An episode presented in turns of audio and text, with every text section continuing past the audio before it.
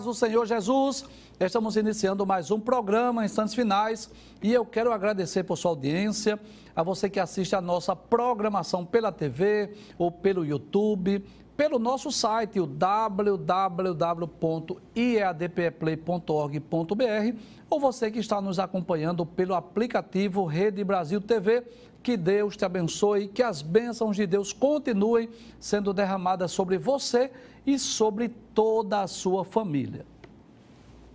Eu gostaria de lembrar mais uma vez, né, nós diariamente anunciamos aqui o número do nosso WhatsApp para você enviar a sua mensagem, a sua pergunta, a sua crítica, a sua opinião ou a sua sugestão. Saiba que a sua sugestão é muito importante para nós e através da sua sugestão nós vamos procurar melhorar o nosso programa. O número do WhatsApp é 994661010 e o prefixo, você já sabe, é 81. Se você está assistindo ao nosso programa diariamente, você sabe que nós estamos estudando o capítulo 19 do livro do Apocalipse, que traz, na realidade, esse tema, não é? A queda da Babilônia, alegria e triunfo nos céus. E nós já explicamos no programa anterior, nós iniciamos, nós estudamos apenas dois versículos, apenas os versículos 1 e o versículo de número 2.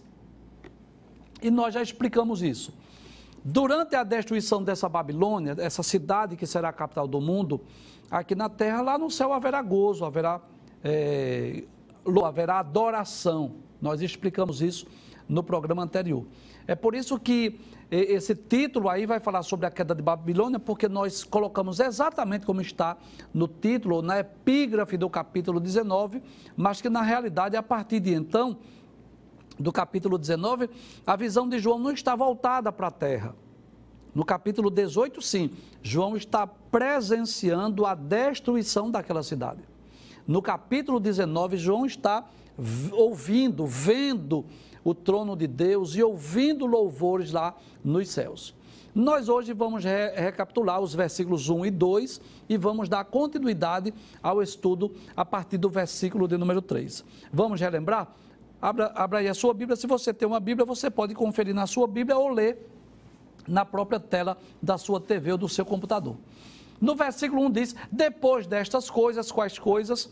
Depois da destruição da Babilônia religiosa, capítulo 17, e a Babilônia política, capítulo 18, João ouviu como que uma grande voz de uma grande multidão lá no céu que dizia: Aleluia, salvação e glória e honra e poder pertencem ao Senhor nosso Deus. E nós já deixamos bem claro aqui, no programa anterior, primeiro que Deus é digno de toda honra, de toda glória, de todo louvor, de toda adoração e de toda a majestade. E dissemos também que no céu há, muitas atividades, tarefas que nós fazemos aqui na terra que não vamos fazer no céu. No céu não vai ter evangelização, não vai ter aula de teologia, no céu não vai ter programa de televisão, no céu não vai ter intercessão, visita, ciclo de oração, não tem. Mas o louvor a Deus, apesar de não ser a, a única atividade que nós vamos desenvolver lá no céu, não só a adoração, mas será uma das principais atividades. Assim como os seres angelicais louvam a Deus, a igreja, os crentes, os salvos que forem arrebatados, estarão louvando a Deus também durante toda a eternidade. Vamos ver o versículo 2. No versículo 2 nós vimos, né? Que João ouviu a voz dizendo assim: Porque verdadeiros e justos são os seus juízos. E nós já explicamos aí, não é que Deus não pode cometer injustiça. Deus é justo em todas as suas obras, em todas as suas ações, em todos os seus julgamentos, em todas as suas decisões. Inclusive, nós explicamos, eu posso, já que eu sou falho, imperfeito, eu posso não compreender muitas vezes uma ação de Deus. Por que Deus agiu assim? Por que Deus fez assim? Talvez eu não compreenda, mas posso estar tranquilo que Deus jamais vai cometer injustiça. Volta ao texto, por gentileza. Aí diz: Pois julgou a grande prostituta, que é exatamente a cidade de Babilônia. Por quê? porque ela havia corrompido a terra com a sua prostituição e das mãos dela vingou o sangue dos seus servos. Inclusive, eu gostaria de reler mais uma vez o capítulo 18 e o versículo de número 24 diz que nela, ou seja, nessa cidade de Babilônia, se achou o sangue dos profetas e dos santos e de todos os que foram mortos da terra. Então, dessa capital, desta cidade que será sede do governo do anticristo, é de onde sairá as normas, as diretrizes políticas, econômicas e sociais durante o período da grande tribulação, e é de lá que vai sair a ordem para perseguir e matar os servos de Deus. É por essa razão que Deus sentencia, que Deus julga, castigando esta cidade e destruindo a cidade de Babilônia, a sede do governo do anticristo. A partir de agora, nós vamos é, estudar de uma forma mais lenta e mais compassada, porque a partir de agora já não é mais revisão. Versículo de número 3, pode passar a tela por gentileza. Diz: E outra vez disseram, né, a voz que estava falando, essa grande multidão, disseram assim: Aleluia, não é que você já sabe, significa louvai ao Senhor. E a fumaça dela sobe para todos, sempre. É bom lembrar que não creio na literalidade desse texto. Não creio que esteja dizendo que essa fumaça, inclusive na, na imagem aí, que é uma imagem meramente ilustrativa, é como se você visse essa imagem aí de um grande incêndio. Pode trazer a tela, por favor. Eu não creio, na realidade, na literalidade que o incêndio, o fogo dessa cidade vai durar para todo sempre, porque o único fogo que vai durar para todo sempre é o fogo do inferno, o lago de fogo. A Bíblia deixa bem claro que o bicho não morre e o fogo nunca se apaga. Mas quando a Bíblia diz que o fogo dela sobe para todo sempre, a fumaça sobe para todo sempre, está falando exatamente de uma destruição total sem nenhuma perspectiva de reconstrução, sem nenhuma perspectiva de restauração desta cidade.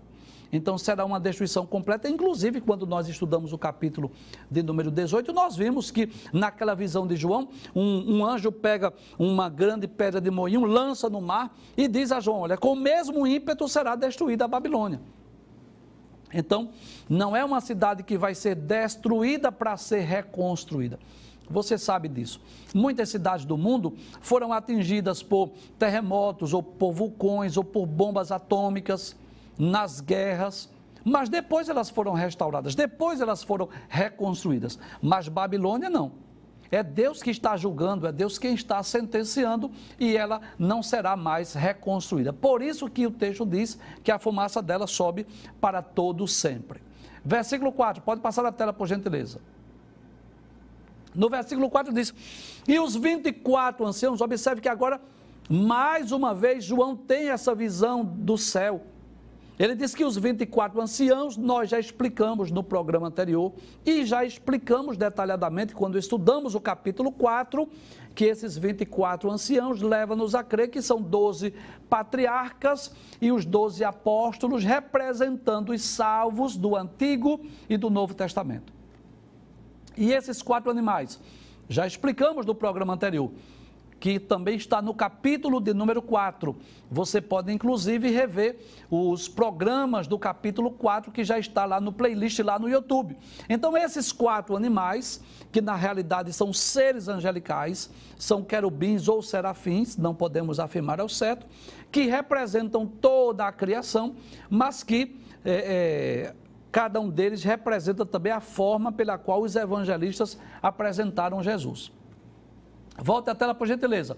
Então, esses 24 anciãos, que representam os crentes do Antigo e do Novo Testamento, com esses quatro animais, representando toda a criação, representando os seres angelicais, prostraram-se e adoraram a Deus, assentado no trono, dizendo: Amém, Aleluia. Então, mais uma vez, nós vamos entender não é, que o céu é o lugar onde haverá cântico, onde haverá louvores, onde haverá adoração. Nós já lemos vários textos aqui. Se você não assistiu o programa anterior, você pode aí anotar capítulo 4, versículos 9 a 11, capítulo 5, versículos 8 a 14, capítulo de número 15, versículos 2 e 3 e também o capítulo de número 19, versículos 4 e 5, mostra que o céu é um lugar onde haverá louvores onde haverá adoração a Deus.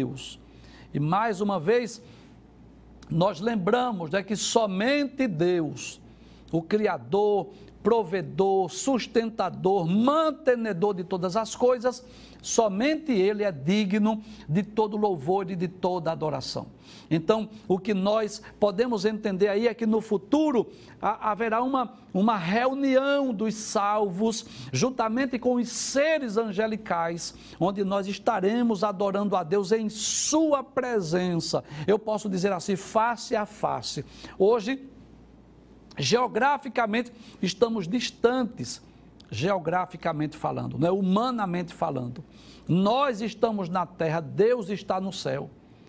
Deus está no seu trono, é uma adoração que ela é pela fé. Nós cremos que Deus está ouvindo, que Deus está recebendo o nosso louvor e a nossa adoração. Mas no futuro nós teremos esse privilégio de estar na presença de Deus, de podê-lo, servi-lo e adorá-lo face a face na beleza da sua santidade. Essa é a nossa esperança nós cremos que seremos arrebatados desse mundo, que seremos levados ao céu, esse lugar maravilhoso, esse lugar de glória, esse lugar de louvor, de adoração, onde nós estaremos em corpos gloriosos, em corpos incorruptíveis. É claro que eu sei disso, que quando nós falamos disso, muitas pessoas não creem, tem aqueles que zombam, tem aqueles que escarnecem, mas isso já ocorreu no passado. Escarneceram também de Noé quando estava construindo aquela arca. Escarneceram também de Ló quando Ló a, anunciava o juízo de Deus sobre aquela, aquelas cidades pecadoras. Mas depois eles viram cumprimento. Né? Depois, aquela geração antediluviana viu quando realmente veio o dilúvio e levou a todos. Depois, os moradores de Sodoma e Gomorra viu quando desceu o fogo do céu e consumiu aquela cidade. Então os homens irão presenciar isso, irão perceber no futuro o arrebatamento da igreja, o desaparecimento dos salvos da terra. Aqui na terra iniciará o período sombrio da grande tribulação, de dores, de lágrimas, de sofrimento, de angústia, de perturbação. A Bíblia diz que durante esse período os homens vão desmaiar de pavor vão morder a língua de dor e as potências do céu serão abaladas.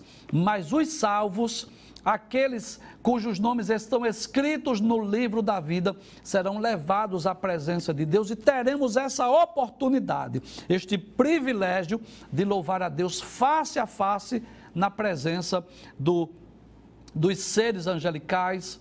Nós iremos ver com os nossos próprios olhos, né? os anjos, os arcanjos, os querubins e os serafins. Nós teremos a oportunidade de ver com os nossos próprios olhos os patriarcas, aqueles homens que nós não tivemos oportunidade de conhecê-lo, mas apenas de ler e de ouvir falar sobre eles, né? O patriarca Jó, patriarca Abraão, Isaac, Jacó, José e tantos outros servos de Deus, nós teremos oportunidade de ver, de conversar, de dialogar com os profetas, de ouvir não é o próprio Elias, o próprio Eliseu, o próprio Isaías, Jeremias, falando, não é, testemunhando das suas experiências, não é? É um privilégio que eles tiveram de serem chamados para serem profetas e nós estaremos com ele. É, será uma teologia prática, eu costumo dizer, não é? Eu costumo dizer que o céu é o lugar onde os mistérios serão descortinados. Há muitas coisas na Bíblia que nós não somos capazes de entender. Eu estou estudando a, a Bíblia, a palavra de Deus, há quase 30 anos, mas eu eu gosto muito do que diz lá em Deuteronômio capítulo 29, versículo 29.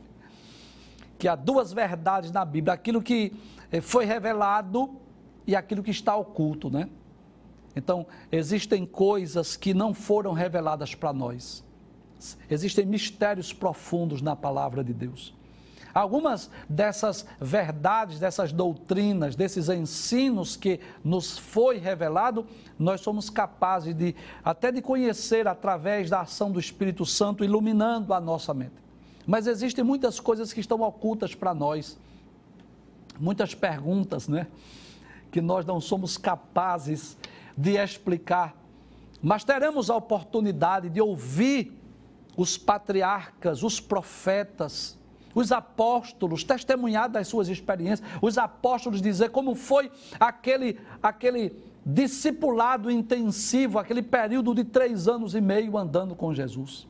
Nós veremos os nossos familiares, os nossos entes queridos que já partiram, que já atravessaram a linha de chegada, que já cumpriram a sua missão. Nós nos reuniremos com eles e num, num grande coral estaremos louvando a Deus na Sua presença no futuro. Esta é a esperança do salvo, essa é a esperança do crente. Todo aquele que foi alcançado pelas redes do Evangelho deve desejar morar no céu deve desejar alcançar este maior troféu, a, a, o maior galardão, a maior recompensa do salvo, que é a sua salvação. É claro que em certo aspecto a salvação ela já é presente. Em certo aspecto, nós já estamos salvos da condenação do inferno. Já estamos salvos da condenação do pecado. Mas o, o clímax, o ápice desta salvação, ela vai se concretizar exatamente no momento da glorificação no momento que nós ultrapassarmos essas barreiras geográficas e sermos levados para o reino da imortalidade. É claro que muita gente vai dizer assim: eu não acredito que um homem que come feijão e farinha vai morar no céu. Bem, é um direito seu não acreditar nisso. Mas a Bíblia deixa bem claro que alguns servos de Deus, como Enoque, por exemplo, como o profeta Elias, eles não experimentaram a morte, eles foram trasladados. E tanto Enoque quanto Elias, eles são símbolos da igreja. Cristo Jesus prometeu aqui quando ele esteve conosco aqui na terra. Isso está em João capítulo 14, a partir do versículo 1. Ele disse: Não se turbe o vosso coração, crede em Deus e crede também em mim. Jesus disse: Na casa de meu pai há muitas moradas, e se não fosse assim, eu vos teria dito, pois vou preparar-vos lugar. E quando eu for e vos preparar lugar, eu virei outra vez e vos levarei para mim mesmo, para que onde eu estiver estejais vós também. Então, além de nós podermos estar na presença né, de, de, Deus, na presença dos seres angelicais, dos patriarcas, dos profetas, dos apóstolos, dos nossos familiares, acima de tudo, nós estaremos com Jesus. Nós não tivemos o privilégio que os apóstolos tiveram de andar com Jesus, de conversar com Ele, de ouvir os seus ensinos, de ver os seus milagres, mas nós teremos a oportunidade de estarmos com Ele por toda a eternidade. E nós estaremos no futuro reunidos nesse grande coral para louvar e bendizer o nome do nosso Deus e do Senhor Jesus Cristo. Pode passar a tela, versículo, deixa eu reler só mais uma vez, versículo 4, para não perder o raciocínio. E os 24 anciãos e os quatro animais. Então, os 24 anciãos representando todos os salvos do Antigo e do Novo Testamento. E os quatro animais representando os seres angelicais e toda a criação, prostraram-se né, num vamos dizer assim, numa atitude de extrema reverência a Deus, prostraram-se e adoraram a Deus, porque é digno, Ele é merecedor, assentado no trono, dizendo amém, dizendo aleluia. Versículo 5, pode passar por gentileza? E diz: E saiu uma voz do trono que dizia. Apesar dessa voz sair do trono, não foi a voz do próprio Deus, você vai entender por isso possivelmente uma voz de um ser angelical. Essa imagem está aí mostrando o trono, porque a voz saiu lá do trono, mas não foi Deus. Por que, veja, por que não foi Deus que falou? Veja o que o texto diz. Louvai o nosso Deus. Então, se fosse Deus que estivesse falando, Deus diria assim: louvai o meu nome, ou louvai a mim, ou, ou louvai a, a, o Criador, mas diz louvai o nosso Deus, então dá-nos a entender que essa voz não foi do próprio Deus, talvez de um ser angelical. Mas o texto diz: louvai o nosso Deus, vós todos os servos.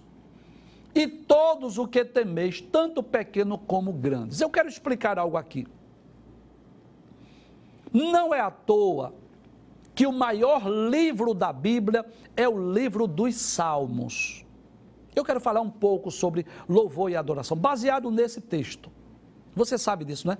É, nós não, não fugimos do texto, mas sempre que nós sentimos a necessidade de falar sobre uma doutrina que está dentro do texto nós explicamos, como nós explicamos muitas vezes sobre os atributos de Deus, sobre os seres angelicais, sobre a salvação, como eu já falei hoje, eu quero falar sobre a adoração. Não é à toa que o maior livro da Bíblia é o livro dos Salmos. Você sabe que a Bíblia é um livro, mas é uma espécie de uma biblioteca, porque nós encontramos aqui 66 livros. São 39 livros no Antigo Testamento e são 27 livros no Novo Testamento. E o maior livro da Bíblia é exatamente o livro dos Salmos. E o livro dos Salmos, ele é o livro dos louvores de Israel. Nós costumamos dizer que o livro dos Salmos, ele é uma espécie de harpa cristã ou de cantor cristão dos judeus ou dos israelitas. Nós costumamos ler os salmos, principalmente nas nossas reuniões ou na nossa leitura devocional, mas que na verdade os salmos eles eram cantados, eles eram entoados aqueles louvores pelo povo judeu. Então, principalmente nos, nas suas festas, nas suas reuniões solenes, quando, por exemplo, os judeus eles iam para Jerusalém para celebrar, para comemorar as festas, quer seja a festa da Páscoa, quer seja a festa do Pentecostes, quer seja a festa dos tabernáculos, eles iam numa espécie de uma romaria. É claro que essa palavra romaria, para nós, ela tem um, um contexto um tanto de idolatria. Mas eu estou falando de Romaria no sentido de irem aquele grupo de peregrinos, até porque os meios de transporte na época não eram tão sofisticados como hoje, né? Então, já que não dispunham de meios de transporte sofisticado, muitos deles iam a pé e iam com suas famílias e se reuniam naquelas romarias em destino, com destino a Jerusalém, e eles iam louvando. Inclusive, alguns salmos, eles são chamados do cântico dos degraus porque à medida que eles iam subindo os degraus do templo e, e, ou de Jerusalém, eles iam louvando a Deus. Então eu gostaria de dizer que nós somos privilegiados pelo fato de sermos seres adoradores. Deus nos criou com essa característica. O homem é, por natureza, um ser religioso. O homem busca um, um, um contato, uma comunhão com o sobrenatural. Pode perceber isso. Até mesmo aqu aquela pessoa que se diz ateu, que, se, que diz que não crê em Deus e não crê na Bíblia, pode ter certeza do que eu estou dizendo. Ele sente um vazio no coração, um anelo na alma. E no momento do perigo, não tem dúvida, ele vai clamar por alguém, por algo que está superior a ele. Então, Deus nos criou com essa característica. Não é que Deus tenha necessidade de ser adorado, não. Deus não tem necessidade de nada. Deus não precisa de nada e de ninguém para existir. Ele é autoexistente. Deus subsiste por si mesmo. Nós, seres humanos, nós precisamos de muita coisa para sobreviver. Nós precisamos de oxigênio, nós precisamos de água, nós precisamos de alimento, nós precisamos não é que os nossos que o nosso corpo, os órgãos do nosso corpo trabalhem perfeitamente, nós precisamos de muita coisa. Deus não precisa de nada. Mas eu, eu, eu vejo isso como um privilégio que Ele nos deu de criar os seres humanos. Eu posso dizer até toda a criação com essa característica, com o privilégio de poder louvar, de poder adorar, de poder engrandecer a Deus. Nós somos privilegiados Porque nós somos seres religiosos, porque nós buscamos pelo sobrenatural. Eu já expliquei aqui que nós temos três substâncias: uma substância física chamada de corpo e duas substâncias espirituais ou imateriais que nós chamamos de alma e espírito. Agora, a alma e espírito são juntos, são inseparáveis. Nós só separamos alma e espírito quando nós vamos estudar função da alma e função do espírito. Mas que na verdade são juntos, são inseparáveis. Então, o doutor Scofield explica isso. Com o corpo eu conheço o mundo através dos cinco sentidos: visão, paladar, fato, ou, é, é, tato, olfato né, e audição. Eu conheço o mundo. Com a minha alma eu conheço a mim mesmo, porque a alma é o homem interior. Por que estás abatida, ó minha alma? perguntou o salmista. Ele estava falando consigo mesmo. Então, a alma é a sede das emoções. É através da alma que nós sentimos medo, pavor, tristeza, alegria, enfim, nós, é a sede das emoções. E o espírito, o que é o espírito? O espírito é essa substância espiritual e material que nos leva, que nos impulsiona a conhecer a Deus e a obter comunhão com Ele. Então, todo aquele crente salvo, que experimentou o novo nascimento, que teve a sua vida mudada e transformada pelo Espírito Santo, ele deve sentir o desejo de adorar a Deus. Inclusive, Jesus falando com a mulher samaritana, eu não estou fugindo do texto. Eu estou falando da adoração. Volta o texto mais uma vez para nós lermos. E saiu uma voz do trono que dizia: Louvai o nosso Deus, vós todos os seus servos, e vós que o temeis, tanto pequeno como grandes. Então, estamos falando de quê? Louvar a Deus, o privilégio que Deus nos deu de podermos conhecê-lo, temê-lo, servi-lo e adorá-lo. Então, Jesus conversando com a mulher samaritana, lá no Evangelho escrito por João, capítulo de número 4, versículos 23 e 24. Porque o diálogo girou exatamente em torno de qual seria o local verdadeiro da adoração. Então a palavra de Deus diz assim: Mas a hora vem e agora é em que os verdadeiros adoradores adorarão o Pai em espírito e em verdade. Veja que coisa interessante. Esse espírito aqui, se você está com a sua Bíblia, confira. Esse espírito aqui está com E minúsculo. E existe uma diferença de espírito com E maiúsculo e espírito com E minúsculo. Quando a Bíblia fala espírito com E maiúsculo, está se referindo ao Espírito Santo, ao Espírito de Deus. Mas quando a Bíblia fala de espírito com E minúsculo, está se referindo a essa substância imaterial que todos nós temos. Então, os verdadeiros adoradores adorarão o Pai em espírito e em verdade. Veja que coisa interessante. Jesus diz: Porque o Pai procura a tais que assim o adorem. Então, não é que Deus necessite de adoração, mas nós que reconhecemos a grandeza, o poder de Deus, esse Deus que é criador, sustentador, provedor, mantenedor, é Ele que nos dá a vida, a respiração e todas as coisas, nós temos o dever, a obrigação de adorá-lo. Agora, quando eu digo que nós temos a obrigação, eu, estou, eu não quero dizer que, que essa obrigação tem que ser, essa adoração tem que ser obrigatória, forçada, não. Mas devemos sentir no coração este anelo, esse desejo de adorar, de engrandecer e de glorificar a Deus. No versículo 24 diz: Deus é espírito e importa que os que o adoram, o adorem em espírito e em verdade. Em outras palavras, Deus não quer aquela adoração falsa, aquela adoração hipócrita, aquela adoração só da boca para fora. O que Deus quer de nós é o verdadeiro louvor, a verdadeira adoração.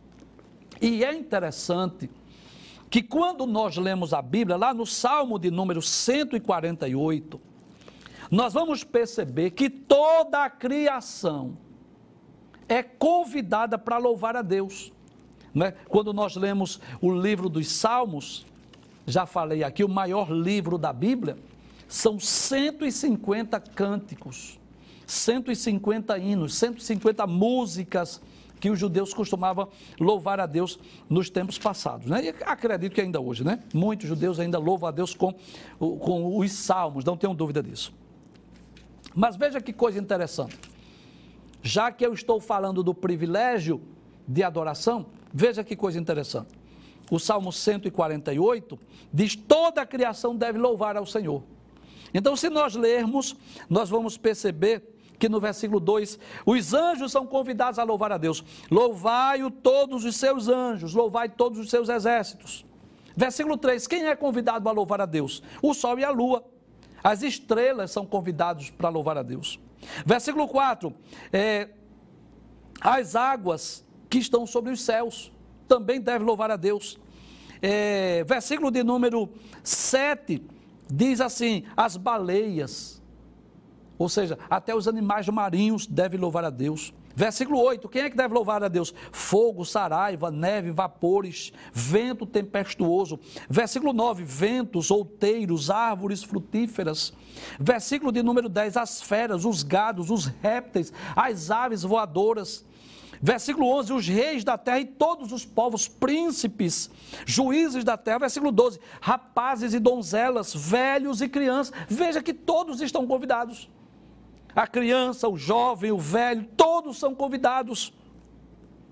Quem que louve o nome do Senhor, pois só o seu nome é exaltado. E eu quero concluir, né, lendo aqui o Salmo 150, o verso 6, diz: Tudo quanto tem fôlego, louve ao Senhor. Agora, a pergunta é: como é que o sol, a lua, as estrelas, as aves vão louvar a Deus? É um louvor que eu diria que é um louvor que não é um louvor racional. Então, por exemplo, os pássaros. Deixa eu dar o exemplo dos pássaros, das aves, que cantam, né? E eu posso dizer que também louvam a Deus, mas é um louvor involuntário.